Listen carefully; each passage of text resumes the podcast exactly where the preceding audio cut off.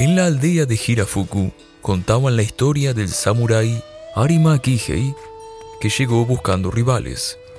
Arima lanzó una carcajada cuando el único que respondió a su desafío fue un niño de 13 años, Miyamoto Musashi. El tío del niño le rogó a Arima que no hiciera caso del desafío. Arima estuvo de acuerdo siempre y cuando el niño pidiera disculpas. Pero Musashi no estaba ahí para pedir disculpas. Arima Kihei atacó con su wakizashi, una espada corta, pero Musashi lo tiró al suelo con un bastón de madera y lo golpeó hasta matarlo. A los 16 años abandonó la aldea buscando su camino. Todo lo que tenía en este mundo se lo dejó a su hermana y como único equipaje llevó su ropa y sus armas. Japón vivía en una época de guerra entre clanes. Un señor feudal llamado Oda Nobunaga había comenzado su intento por unificar el país. Los bandos aliados del fallecido Nobunaga, entre los que marchaba Musashi, enfrentaron a Ieyasu Tokugawa en octubre 21 del año 1600 a las 8 de la mañana en el valle de Sekigahara cuando la neblina desapareció. Tokugawa ganó y como muchos otros, Musashi se convirtió en un ronin, un samurái sin maestro. Al no encontrar su camino en la vida militar, siguió buscando.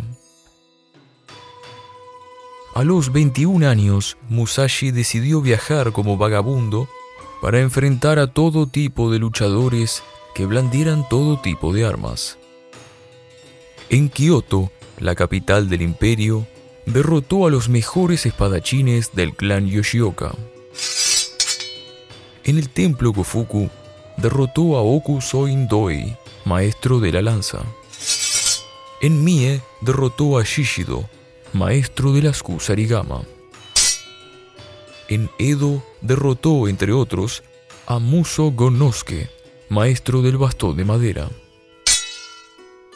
Serun Shugiyosha, un guerrero que busca la maestría de las artes marciales. Ese era su camino.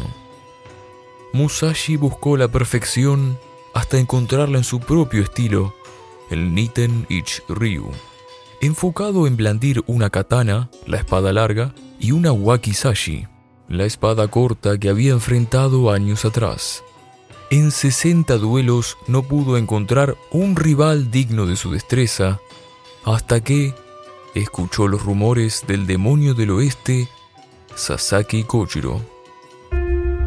Decían que blandía una temible Nodachi, una katana larga que agarraba con dos manos y con la cual partía enemigos a la mitad con su técnica definitiva, el Tsubame Gaeshi.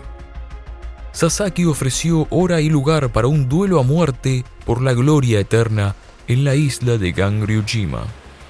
Sasaki llegó al sitio del duelo desde el oeste, como su apodo lo indicaba, dando la espalda al sol del atardecer y enfundado en su armadura.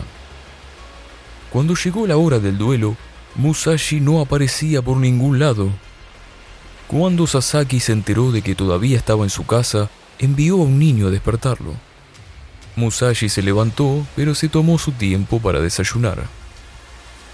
Cuando llegó en bote al sitio del duelo, lo hizo por el oeste, a espaldas de Sasaki.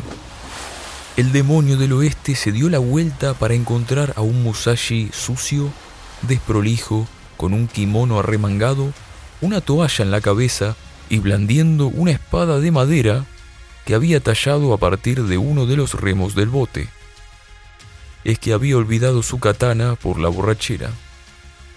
La falta de respeto le hirvió la sangre a Sasaki Kojiro. Ambos dibujaron círculos alrededor del otro y cuando el momento de atacar llegó, Sasaki lanzó su implacable Subame Gaeshi, mientras que Musashi respondió con su bastón de madera. Solo la toalla en la cabeza de Musashi cayó cortada al suelo y el demonio del oeste cayó muerto. Ahora sí, Miyamoto Musashi era el mejor samurái de todo Japón. Su camino estaba casi completo. Dedicó los años siguientes a entrenar a miles de aprendices que mantuvieran vivo su Niten Ichiryu. Tras su último duelo, Musashi dejó la espada y tomó la otra gran herramienta de los que son dignos de llamarse maestros, la pluma. Pasó los últimos años de su vida en una cueva escribiendo sobre la vida, las artes marciales, su camino samurái y su legado para futuras generaciones. Fue enterrado en el monte Iwato, enfundado en su armadura y blandiendo su wakizashi y su katana. En su Dokodo escribió, acepta todo como sea, piensa ligeramente de ti y profundamente del mundo. No te arrepientas de lo que hayas hecho. No temas a la muerte. Y por último, Tsuneni Heiho no Michio Hanaresu. Nunca te desvíes del camino.